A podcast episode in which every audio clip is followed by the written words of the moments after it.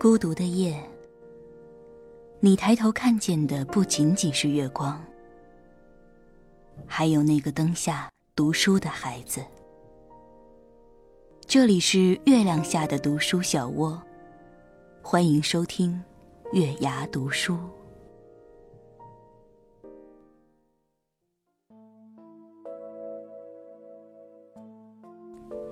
嗨，晚上好，这里是月牙读书，我是主播品月。记得关注喜马拉雅、荔枝 FM 或考拉 FM，均可收听到我们的节目。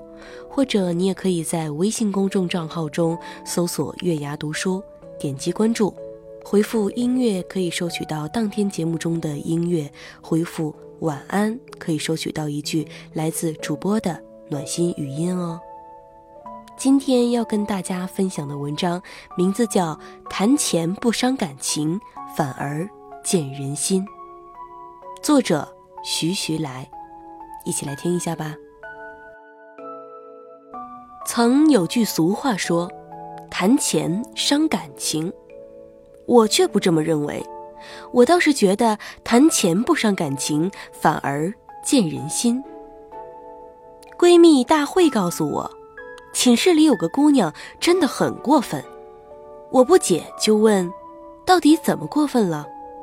大慧说：“寝室里另一个妹子一个软件学得不太好，想请教同一寝室里一个软件学得很不错的姑娘，结果那个学得还不错的姑娘说：‘这样吧，你跟着我学，我给你打个折，收你一千四的学费，好不好？’”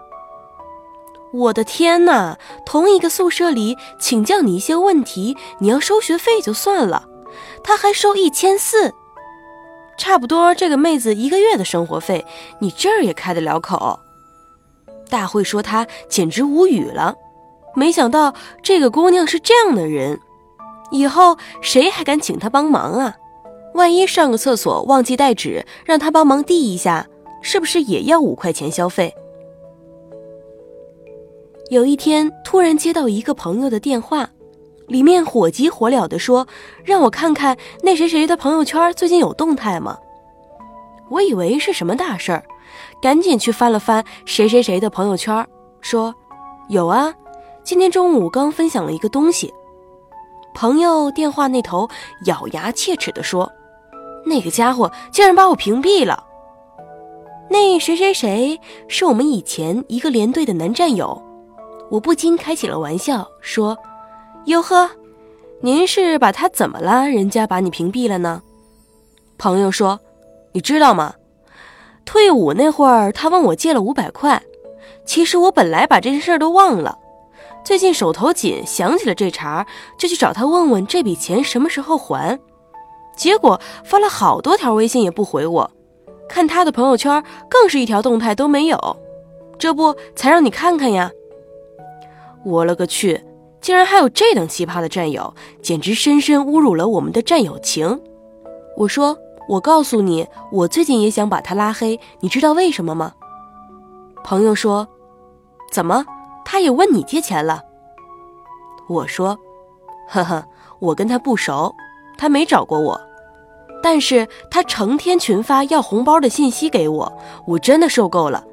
自己赚不到钱吗？还是穷的一分钱也没有？”隔三四天就群发一条消息，说自己怎样怎样，发个红包好不好？谁理他啊？朋友笑，后来也无奈地说：“这种人真的是够够的了。五百块钱也不是多少钱，但是就让我看清了他是一个怎么样的人。这种人不联系也罢，还占有呢，以后连朋友都没得做了。我就当那五百块钱买个教训吧。”我表示赞同，也默默地把那个男的拉进了黑名单。留着干嘛？留着让他群发给我消息，问我要红包啊？我又不傻，而且别人好心好意把你当朋友，借你钱应急，你把别人拉黑是算几个意思呢？我的小伙伴小小是我很好很好的高中同学。那年退伍，听说我回来了，第一时间给我轰了电话过来，说：“快出来吃饭聚一下，好久没见你了，都想死你了。我心下十分感动，因为虽然两年没见，但是说话的语气就好像彼此还没有改变。跟他相谈甚欢，吃完饭后，他更是死活不让我付钱，说我还在读书，他已经工作了，怎么着也不用我付钱。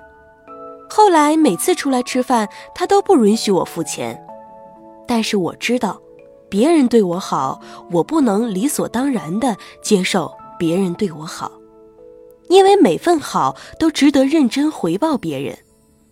所以看电影我就会抢着付钱，他一开始也不肯，后来我说你要是这样，下次就不能一起出来了，他笑嘻嘻的接受了。其实好朋友就应该这样，你不能因为别人对你好，你就当做理所应当。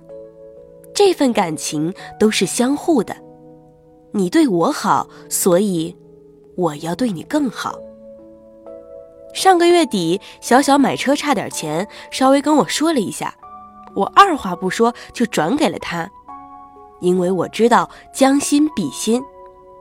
小小跟我说，这个月他一发工资就马上还我。我说不急不急，你周转过来再说也没关系。前年年底，我和大会计划去成都旅游，我们也没有把钱拿在台面上算，谁花了多少多少，而是如果他订的房间他付的钱，那么去旅游的景点就我付钱。如果打车费用他付了钱，那么景点费用我来付，没有争执，而是一种自觉性，也没有说斤斤计较谁给谁的多，谁给的少。其实到头来也都差不多的。继而想起很久前没有联系的某位大学舍友，这位舍友算是奇葩，真的，我从来没见过这么抠门的奇葩舍友。他过生日说请我们去吃饭，我们都精心准备了礼物，吃的呢是日本料理。我们想大家都是学生，就节省点别点太多菜了。再说别人请客，我们哪能太过分？结果饭局一结束，他拿出手机说 A A 制，大家支付宝当面付一下。我们一群人都惊呆了，他丝毫不为所动，好像感觉不到我们的尴尬。自顾自的在那玩手机，我们都很生气，但是又不好拉下脸跟他吵架，因为大家都是同学，以后还要在一个班相处，于是默默的付了自己的那一份。临走之前，大家也没有再说一句话，气氛很压抑。后来在宿舍不自觉的，大家都不怎么跟他玩了。哪有别人过生日，你叫别人去吃饭，结果 A A 制的？什么？你们说他家是不是情况不太好？哼，我告诉你，如果家里有两家电子公司，这算不太好情况的话，我们借这件事儿也算是认清一个人了。这个世界本来就是物质的，但是我也相信。是有真感情的，你们真心对待别人，别人也会真心对待你。多少的钱也买不来一份真心，所以谈钱不伤感情，反而是见人心。